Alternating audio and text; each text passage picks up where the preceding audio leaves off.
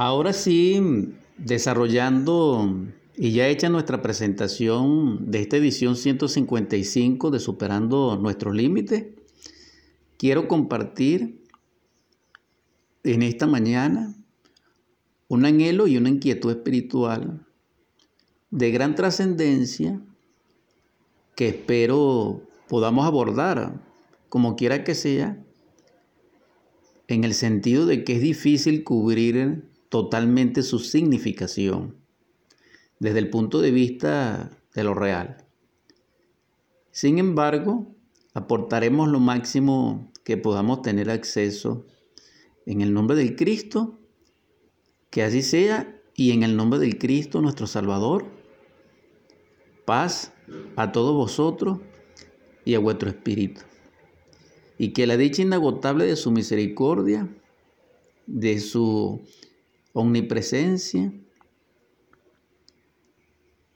penetre en todo nuestro ser, derramando sobre nosotros ese espíritu de luz y que en su resplandor la felicidad nos arrobe y nos eleve a la exaltación mística de la comunión con Él. Y en esa experiencia, ser felices, estar en paz, llenos de amor, de infinitud y de prosperidad. Amén. En todo caso, la inquietud que quiero compartir es sobre ese verso tan misterioso y tan sencillo que habla la Biblia teológicamente, tanto en el Nuevo Testamento como en el Antiguo, y que en el Nuevo Testamento la referencia de principio, dijéramos de comienzo, lo hace Mateo, capítulo 5, verso 13. Allí encontramos en lo que respecta a lo que queremos platicar esta mañana es con respecto a la sal. Y él dice allí, según la versión del texto y de la Biblia, ustedes son la sal de la tierra, pero si la sal pierde su fuerza, ¿cómo se le restaurará su salinidad? Ya no sirve para nada, sino para echarla fuera para que los hombres la huellen. Es extraordinaria este verso porque él nos conecta posteriormente con Marcos 9:11 y con Lucas 17:29 que ya analizaremos. ¿Qué quiero compartir al respecto? El significado trascendental, esotérico, que nos lleva a nosotros a poder vivenciar esta palabra. ¿Cómo acercarme a esta palabra? Y este realmente es la interpretación que aporto humildemente en mi nivel. Si analizamos Mateo 5, Él nos habla allí sobre las bienaventuranzas o, sobre los estados de felicidad. En ese capítulo 5, en el verso 3, él comienza a expresar esas bienaventuranzas. Comenzando con la tercera, o sea, con el verso 3, felices son los que tienen conciencia. Verso 4, felices son los que se lamentan. Verso 5, felices son los de genio apacible. Verso 6. Felices son los que tienen hambre y sed de justicia, etc. Hasta que llega al verso 11. Esto significa que entre el verso 3 y 11 están las, bienaventuranzas o los estados de felicidad descritos por Jesús el Cristo en Mateo 5. Esto nos llevaría a la comprensión en esta interpretación de que la felicidad o la bienaventuranza es un estado interior del ser que nos hace copartícipe de ella cuando logramos acceder a ese nivel del ser, cuando nos hemos perfeccionado en ese nivel, porque hemos experimentado la palabra que implica cada una de esas bienaventuranzas. Porque esas bienaventuranzas o estado de felicidad como enseñanza tienen los dos, polos, los dos polos opuestos de la sabiduría universal.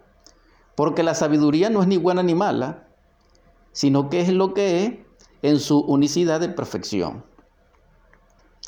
Todo lo positivo tiene un contraste negativo y la unión de ambos, que es neutral, es la unicidad. Pero dentro de la comprensión, dentro de la utilidad natural y dentro de la sabiduría, ya mm, es la tetrada que llamaban los antiguos matemáticos pitagóricos. Entonces ya aquí hemos llegado al poder y es lo que nos confiere en humildad, en santidad, en iniciación, en purificación, estas bienaventuranzas. Porque estas bienaventuranzas son previas a la palabra de que somos la sal de la tierra. Porque el verso 13 es contiguo a las bienaventuranzas. Entonces, esa sería la introducción. Desde el punto de vista de interpretación literal o literalmente interpretado, que sería el primer nivel de interpretación, que es al que todos nosotros podemos tener acceso normalmente. Lo cierto del caso es que es maravilloso estos estados de la bienaventuranza porque sin conciencia no podemos experimentar tales bienaventuranzas, tales estados de felicidad. Porque el yo ni conoce ni reconoce, ni puede ser partícipe, porque es imposible de estos estados de felicidad, porque él no proviene de la felicidad, porque él es producto del error, porque él es resultado de la mecanicidad, porque él es originario del autoengaño y de la ilusión. Es decir, lo opuesto a lo real, que es la verdad. Entonces, como él es incierto, él no tiene certeza. Y si no tiene certeza, no tiene permanencia. Y si no tiene permanencia, no tiene ni estabilidad ni paz, ni acceso a la felicidad, que son atributos inherentes al ser. Esto así es. Sin embargo, la conciencia sí es partícipe de estos estados de felicidad y de bienaventuranza, pero requiere primero purificarse, en, el estado en que nos encontramos. Porque la conciencia, después de haber sido caída de su estado de inocencia, que ya lo hablamos en el Edén perdido, es decir, en el amor, es decir, en los estados de dicha inagotable, de la particularidad suprema y de la beatitud maravillosa que se vive en la cuarta dimensión de la naturaleza, en los estados de Gina, científicamente hablando, la luz de la ciencia pura, claro está, que es el mismo Edén, que es del amor, entonces allí nosotros, que es la causa del mundo físico y del mundo fenoménico, entonces allí en ese mundo paradisíaco, crístico totalmente, en el nivel más material que podamos comprender, porque lo crístico tiene varios niveles de materialización o de densificación, hasta el más puro, hasta el más denso que sería la cuarta vertical, y nos llevaría a nosotros a esos estados de felicidad a través del amor. Entonces, ¿quién es verdaderamente el científico? El que sabe amar. ¿Quién es el que sabe amar? Aquel que se autoconoce y que por tal conoce a sus semejantes, a la naturaleza, al mundo, al sistema solar, al universo, al cosmos y a Dios.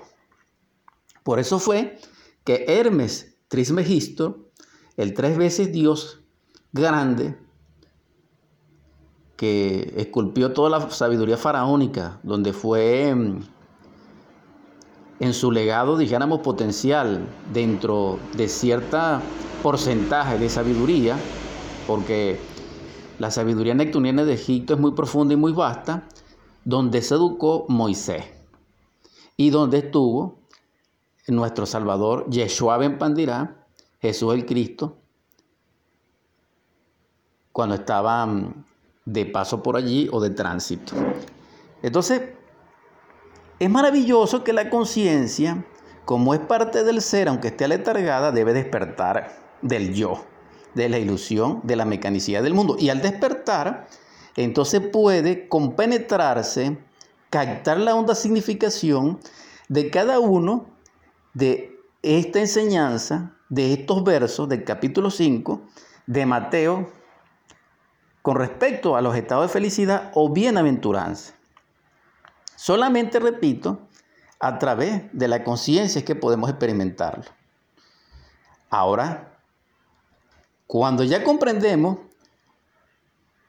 estos nueve estados de bienaventuranza, entonces estamos preparados para comprender la enseñanza maravillosa de que ustedes son la sal de la tierra.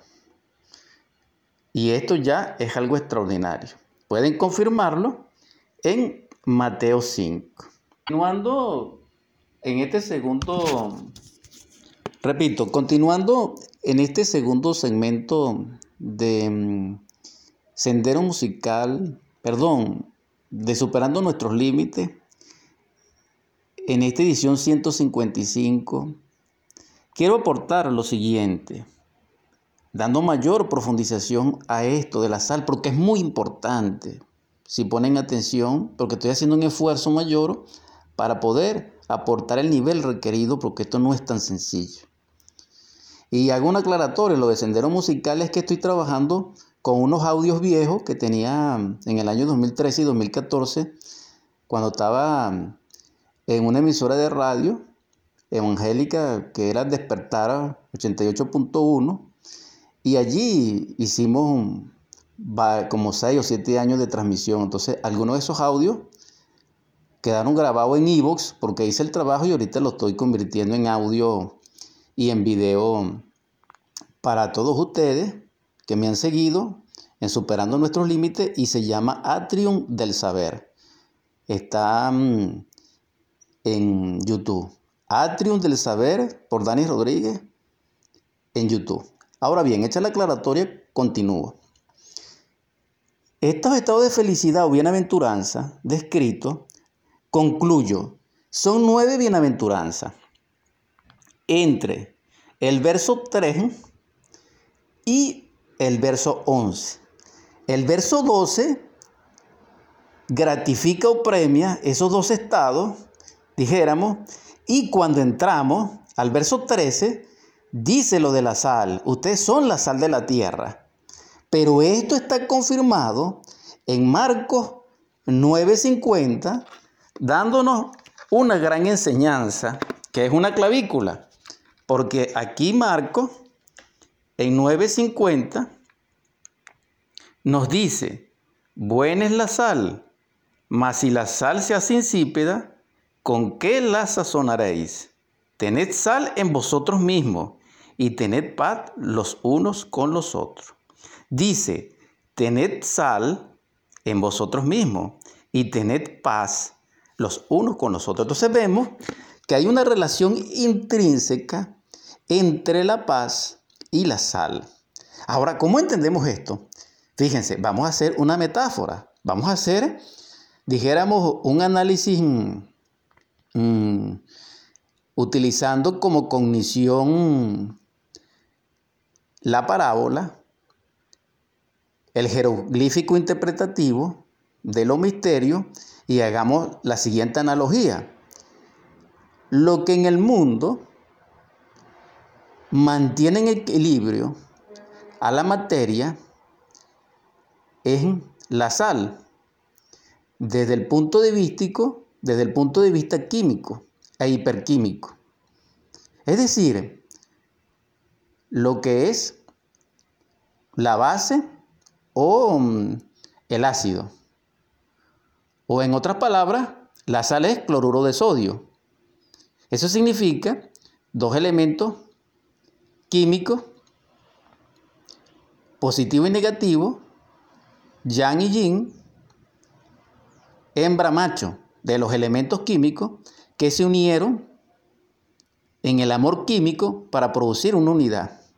Entonces, al hablar de equilibrio, de amor, de unión, nos está hablando de paz. Entonces, si la sal dentro de nosotros y de cualquier ser vivo, a nivel celular y a nivel orgánico, y patológico de cualquier nivel, es lo que equilibra la economía de ese organismo desde el punto de vista estable, a través de, lo que de los procesos químicos electrolíticos, entonces como mantienen equilibrio esa fuerza, también mantienen equilibrio la paz de esos elementos, en el sentido de estabilidad. Llevando eso a la psicología, todo equilibrio es unitario y toda unidad es estable y toda estabilidad es permanente y es en balance cero, es decir, en paz. Ahora bien, aparentemente es difícil explicar esto, pero es lo que puedo hacer partícipe para ustedes, porque es el nivel en que me encuentro. Esa es la parábola más exacta que concibo. Pero es maravilloso porque en otra Biblia, ese es en el Nuevo Testamento, pero en otra Biblia, de los Gadeos, creo que es, o sea, la biblecita pequeña que la mayoría de nosotros tenemos, no recuerdo muy bien el nombre, pero considero que es mm, los Gedeones internacionales. Eso fue lo que leí. Pero sin embargo, la Biblia, dijéramos otra versión, cuando nos habla de Marcos 9:50, que lo estoy buscando, le suplico paciencia porque es que estoy grabando, estoy haciendo varias cosas al mismo tiempo. Marcos 9:50, ya conseguí Marcos 9, verso 50. Dice así. Marcos 9, 50. La sal es excelente pero si en cualquier tiempo la sal pierde su fuerza, ¿con qué las sazonarán? Tengan sal en ustedes y mantengan paz entre uno y otro. Allí vemos que confirma Marco que la paz y la sal se relacionan entre sí. Entonces, si la sal es capaz de aportar el equilibrio en un organismo viviente, es capaz de alterarlo o es capaz de disminuirlo en su deterioro, entonces es muy importante dentro de la economía y el equilibrio. Y ese equilibrio es paz. Cuando existe equilibrio entre las fuerzas sociales, hay paz. Cuando existe equilibrio entre las fuerzas psicológicas, hay paz. Esas fuerzas psicológicas pueden ser tanto mentales como emocionales, porque la sal es ambas unidas. Y en esa permanencia, en ese estado, hay gozo, porque toda estabilidad, todo equilibrio, trae expresión de gozo. Y esto es algo natural, me explico, no es acondicionado, no, es un equilibrio natural. Y el resultado de ese equilibrio natural es alegría, entusiasmo y felicidad, bienaventuranza. Sin embargo, esto es más profundo. ¿Por qué? Porque Lucas 17, 29, voy a, buscarlo, Ok, Lucas 17, 29 dice, pero el día en que Lot salió de Sodoma, llovió del cielo fuego y azufre y los destruyó a todos. Vemos que aquí hay una relación no aparente, pero sin embargo nosotros sabemos que fue convertido en sal, en estatua de sal, si lo recuerdan. Entonces existe entre un proceso destructivo por degeneramiento, la sal. Es decir, la condenación era quien mirase hacia atrás se convertía en estatua de sal. ¿Quién se convirtió en estatua de sal según lo recordamos? La esposa de Lot. Sin embargo, Lot fue allí salvo, según el capítulo 17 de Lucas. Entonces vemos que hay una relación entre el fuego, en este caso destructor, el azufre que llueve del cielo y la sal. Ahora, ¿cómo explicaremos esto? Hay una sentencia cabalística y alquimista de la antigüedad, cuando se perseguía a los grandes iniciados que parlaban en el orto purísimo de, la divina lengua los misterios de Dios y que ejercían ese sacerdocio, allí hablaban claramente del azufre, del mercurio y de la sal. Es decir, hablaban de ese vitriol maravilloso o de la piedra filosofal o de lo que se conoce como el gran arcano AZF, azufre, mercurio, sal, que lo dijo Jesús el Cristo en su evangelio maravilloso y portentoso, nace de nuevo, transmuta el agua en vino en las bodas de Canaán.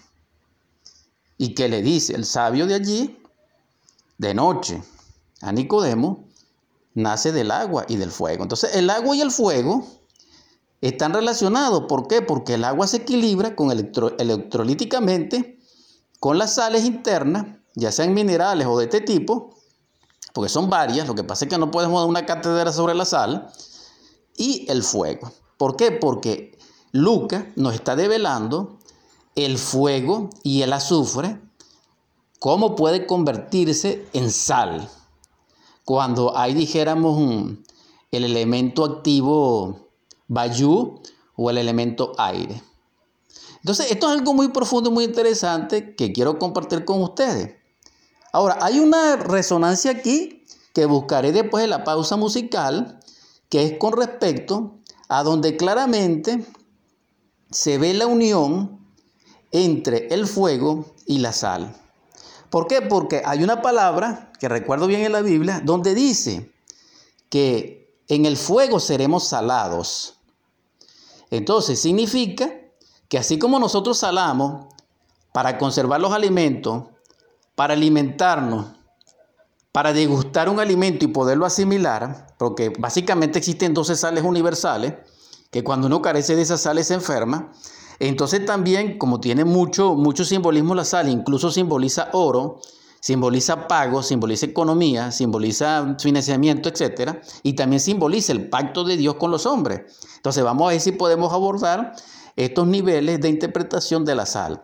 Lo que sí quiero aclarar enfáticamente, repito, en el nivel en que me encuentro y compartirlo con ustedes, es que la sal es la que fija el fuego.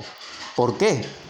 porque en ese verso que recuerdo del Antiguo Testamento se dice que Jehová nos salará a través del fuego. Vamos un momento a un corte musical para poder buscar aquí en la Biblia, si puedo conseguir rápidamente ese verso para que podamos compartir y continuar nuestra edición 155 de Superando nuestros Continuando rápidamente dentro del tiempo que nos queda en esta edición 155 de Superando nuestros límites. Ciertamente en el Génesis 19, 26 podemos confirmar em, esta enseñanza extraordinaria donde en una paralela metafórica, parabólica de la Biblia, teológicamente hablando, podemos comprender la relación que existe entre la sal y el fuego. Porque allí dice y la esposa de él, es decir, de Lot, empezó a mirar alrededor dentro detrás de él y se convirtió en columna de sal.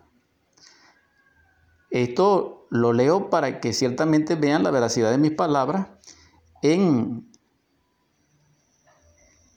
anteriormente cuando lo pude describir a través de la memoria.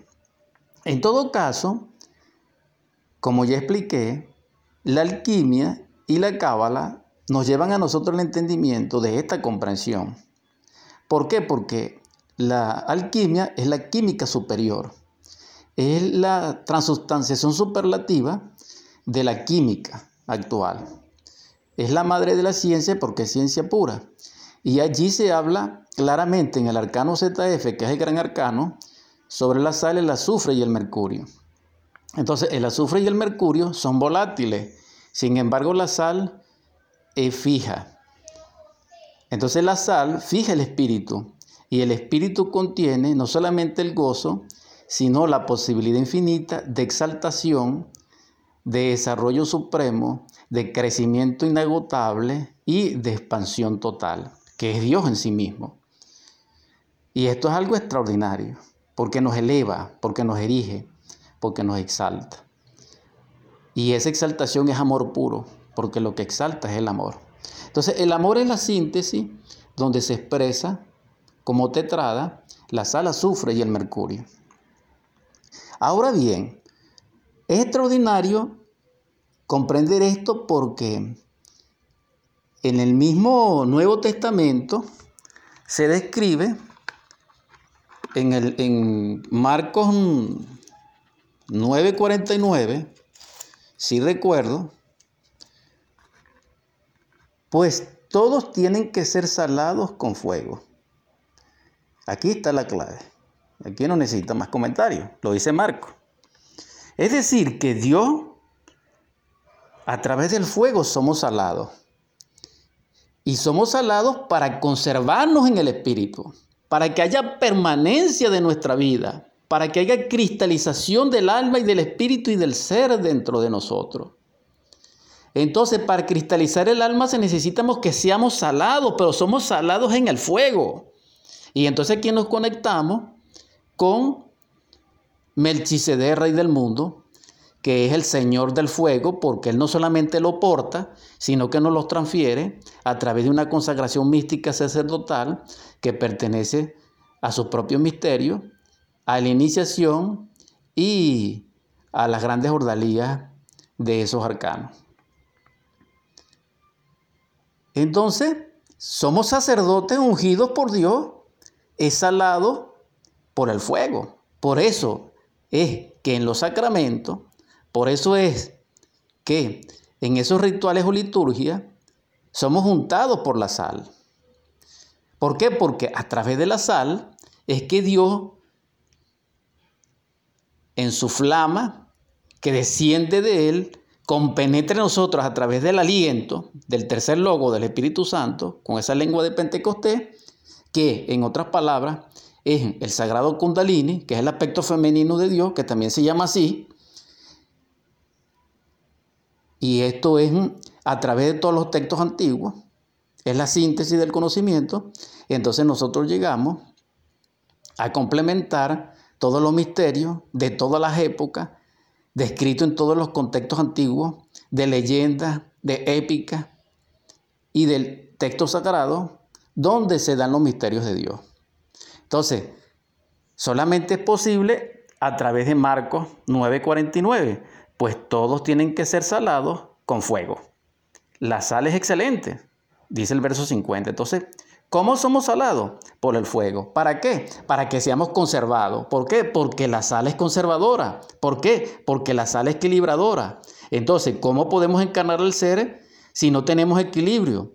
¿Cómo poder tener equilibrio si no tenemos una estabilidad, una paz interior? Entonces, la paz sí es intrínseca al ser salado, pero ser salado es ser consumido por el fuego. Porque también sabemos que el fuego lo utilizamos nosotros para preparar nuestros alimentos, pero también lo, se utilizaba para preparar los holocaustos a Jehová. Y se simboliza a través de la luz. ¿Por qué? Porque el fuego produce la luz y la luz produce el fuego. Pero de abajo hacia arriba, el fuego a la luz, y de arriba hacia abajo, la luz al fuego. ¿Y por qué esto es, es interesante? Porque es por donde nosotros podemos llegar a Dios a través del amor, porque el amor contiene el fuego y la luz y contiene la luz y el fuego. Y esto es algo extraordinario, porque lo estamos platicando con claridad en sí. Entonces, si para hacer un holocausto se necesita la sal, para salar el holocausto, y eso está descrito en el Antiguo Testamento, tanto en el Génesis como, como en Levítico, como en Números, no sé, allí hay varios descritos. Lo que sí sabemos es lo siguiente, de que también la sal es un tributo, que también se paga como con oro, como con plata, como elemento de intercambio comercial y cultural. Entonces la sal tiene una gran significación porque enlaza y al enlazar establece relaciones laterales, multilaterales, que llevan a la paz, a la conciliación y al pacto. Por eso el pacto de Dios es con sal y por eso es que los sacramentos tienen sal y por eso es que la sal conserva. Entonces la sal es algo extraordinario, pero si es demasiada sal, se produce eh, enfermedades, devastaciones, catástrofes, etc. Ahora, esto es algo interesante, porque sabemos que la sal está o en el mar o está en las cavernas de la tierra a través de mineralizaciones. Entonces, si vemos la sal del mar, entonces nos encontramos simbólicamente a Saturno y a la Madre Divina. ¿Por qué? Porque es este la Mari. ¿Por qué? Porque es el mar de donde surge la humanidad. Entonces la sal es algo extraordinario porque es una cristalización de la luz. Pero el mar no solamente simboliza las grandes masas humanas, como está descrito a través de la visión de Juan de Patmos en el Apocalipsis, sino que también simboliza nuestras emociones y nuestros sentimientos, y eso nos enlaza con la sensibilidad astral psicosomática. Entonces, ciertamente, el astral psicosomáticamente es el equilibrador del sectenario humano, entre comillas, o en la funcionalidad, dijéramos, psicofísica automática de nosotros las personas o animales intelectuales. Entonces, se nos sube la tensión, inmediatamente nos quitan la sal. Y la tensión tiene que ver con los procesos circulatorios y con otros sistemas que no podemos hablar de aquí porque no tenemos contexto para hablarlo, ni tiempo. Pero lo importante del caso es que la palabra clave está en Marcos 9:49, pues todos tienen que ser salados con fuego. Entonces, así como hay un holocausto salado para Jehová como tributo, entonces también Él a nosotros nos sala como tributo de su gloria para consumirnos el fuego. ¿Por qué? Porque Dios es un fuego devorador y el fuego devorador es el amor y su aspecto negativo es la pasión. ¿Cuál es la clave? Transmutar la pasión en amor. ¿Cuál es la clave? Transmutar el deseo en fuerza. ¿Cuál es la clave? Transmutar, transformar. Y esto es algo extraordinario. Ahora bien, hay algo aquí más, dijéramos, antropológico que quiero comentar con ustedes con este asunto o este tema de la sal. Y es que ciertamente, así como la sal establece interrelación, la sal también nos conecta internamente. ¿Por qué? Porque nosotros, uno de los intercambios es la palabra. Nosotros necesitamos platicar, conversar y a través de la palabra nos unimos, nos conectamos, nos relacionamos. Entonces allí vemos todo un sistema de agua operando, porque según la medicina tradicional china, el oído se relaciona con su órgano, la oreja, se relaciona con el reino mutante del agua. Y esto es algo interesante porque el equilibrador del agua es la sal.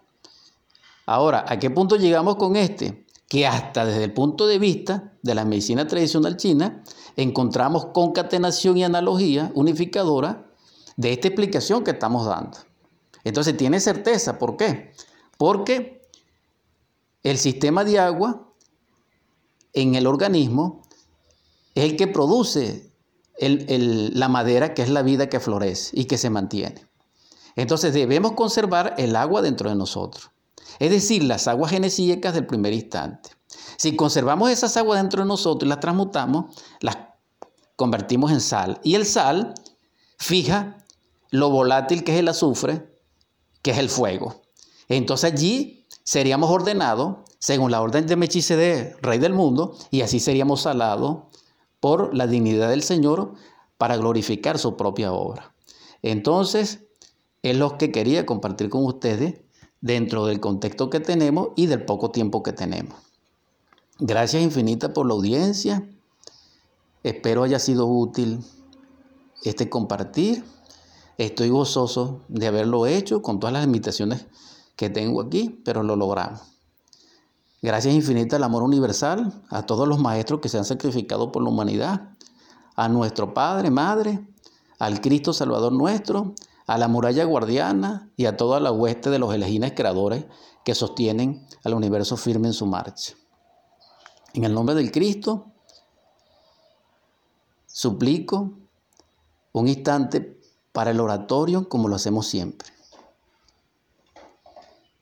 En el nombre del Cristo, por la caridad universal y de acuerdo a la ley, a ti, Logos Divino, que eres el amor, que eres la paz, que eres la salvación, te ruego y te suplico que doquiera donde haya dolor, halles y enfermedad, derrame sobre ellos tu espíritu de sanación y de vida para tu gloria. Te suplico, Señor, que en los hogares donde haya hambre, desolación, miseria y carestía, derrame sobre ellos el espíritu de abundancia, de prosperidad y de riqueza. Te imploro, Señor, que en los hogares donde reine el odio, el grito, la discusión, el golpe, la violencia, la separación, el divorcio, el miedo, derrame sobre ellos la felicidad, la paz, la concordia,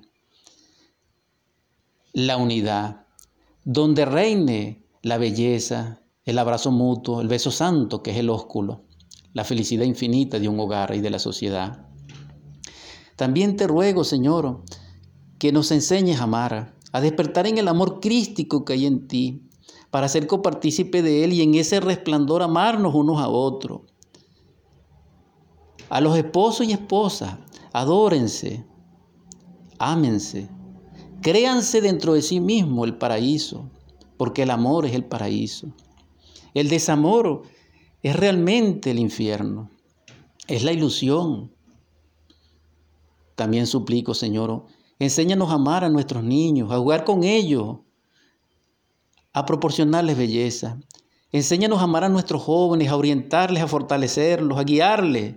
Enséñanos a amar a nuestros ancianos, para platicar con ellos, para amarles, para servirles, para sacarlos del ayer. Ayúdanos, Señor, perdonando nuestros errores. Danos, Señor, ese corazón compasivo y sánalo a través de tu consuelo, Señor, de los seres amados que se nos han ido y que nuestra Venezuela llora.